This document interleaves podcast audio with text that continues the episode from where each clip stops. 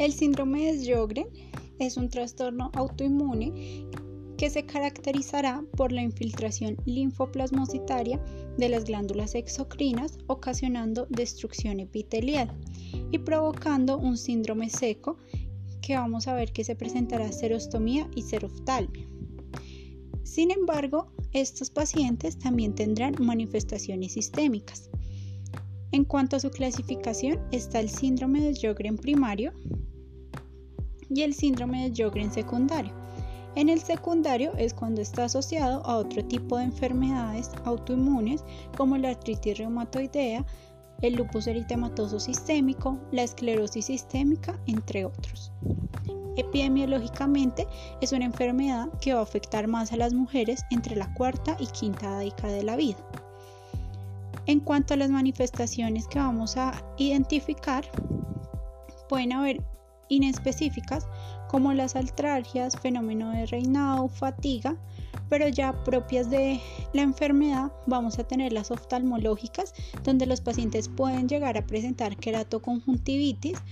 Son pacientes que durante la revisión por sistemas nos van a referir eh, sensación de arenilla en los ojos, prurito, congestión, incluso visión borrosa.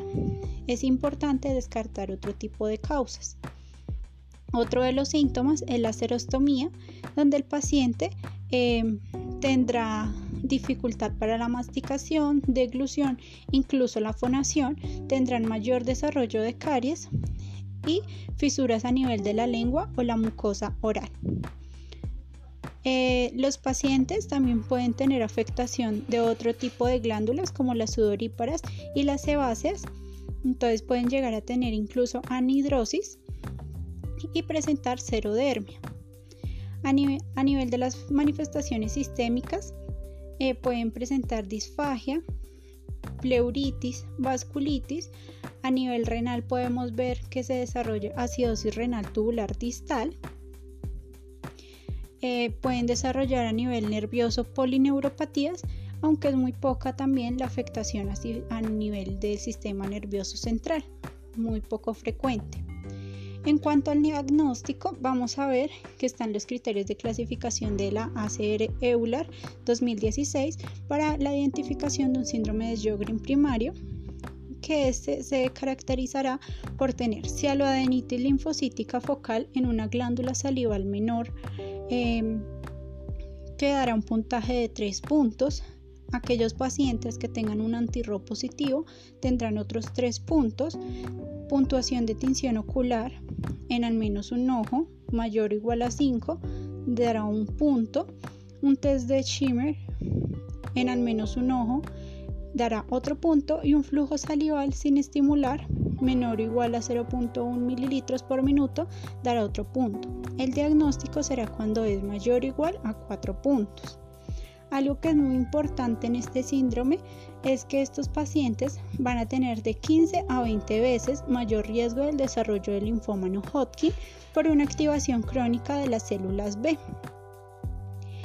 Hay ciertos factores que predispondrán a estos pacientes al desarrollo de estos linfomas, donde principalmente vamos a encontrar la tumefacción recurrente de las glándulas parótidas, la presencia de linfadenopatías y esplenomegalia y el consumo de complemento, principalmente C4. También pacientes que tengan púrpura, factor reumatoide que en un inicio estuviese positivo y luego se negativice es un factor de muy mal pronóstico.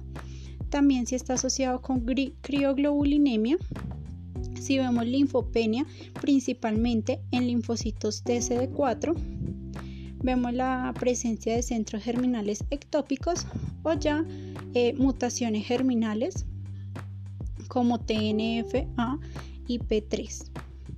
Estos son pacientes que deben tener mayor seguimiento dado el riesgo que tienen de desarrollar linfomas.